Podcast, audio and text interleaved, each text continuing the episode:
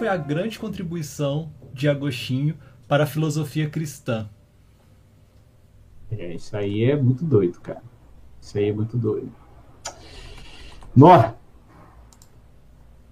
Você quer, você quer. Fala aí que eu vou entrar junto, é, porque você é o cara da filosofia, eu vou. Tem uma coisa que me marcou muito quando eu estava estudando para preparar as aulas e tudo mais, que assim, a gente sempre quando estuda Agostinho na teologia, ele é esse cara que o Igor falou, do monergismo, da doutrina da graça, contra os maniqueus, contra os, os donatistas. Então, assim, muitas discussões importantes da teologia que o Agostinho vai fazendo, e ele se torna realmente um teólogo da graça. A gente pode uhum. dizer assim, antes, antes disso virar um mote da reforma protestante.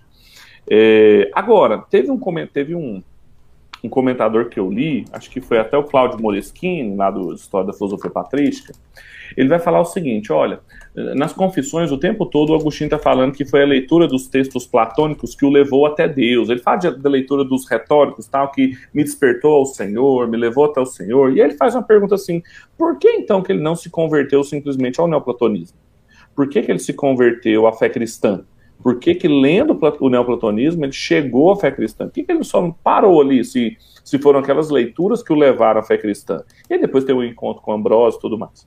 Aí ele fala isso, assim, então foi, foi a ligação da filosofia com a teologia que eu não tinha antes. Sim. Ele falou assim, ele, ele percebeu que tudo aquilo que os neoplatônicos falavam, de um acesso ao mundo suprassensível, até Deus, etc., faltava o elemento que conectava a vida da pessoa nisso que o Agostinho falou assim: é a graça, é só a graça de Deus, a salvação pela graça, a, a, a misericórdia de Deus. Então, assim, isso conectou a, a, trajetória intelectual dele de chegar até assim, a porta do gol neoplatônico e não virar neoplatônico por causa isso. da graça de Deus. E aí, a partir disso, a gente tem todas as contribuições teológicas dele como um teólogo da graça, no, nos donatistas e nos, na, na na discussão a respeito da salvação e assim por diante. Então, eu acho que uma das maiores contribuições dele permanece essa é, da a graça, né? Ser um teólogo da graça, mas tem uma trajetória intelectual, uma trajetória filosófica por trás disso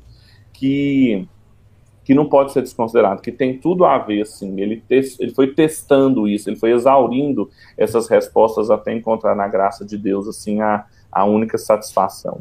Não sei o que, que o Igor acha disso.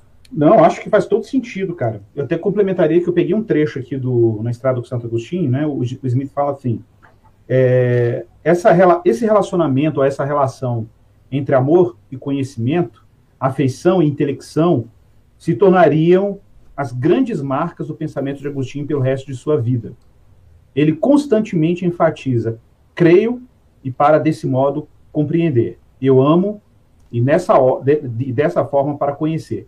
Cara, isso aqui é, é, é o grande legado, assim, que, que porque existe uma cisão, uma ruptura entre conhecer e, e, e essa, essa, essa dimensão do desejo, né, é, do cupíditas, que é uma coisa que, que, é, que é esse anelo, né, como Agostinho diria. Então, acho que, que essa integração, que está representada na obra que eu mencionei no início, né, da obra de arte do, do, do Philip de Campagne, eu acho que é, que é isso, assim, tipo, é porque sempre você vai ver uma tradição que rompe, assim, o desejo e racionalidade, sabe? O desejo e o intelecto.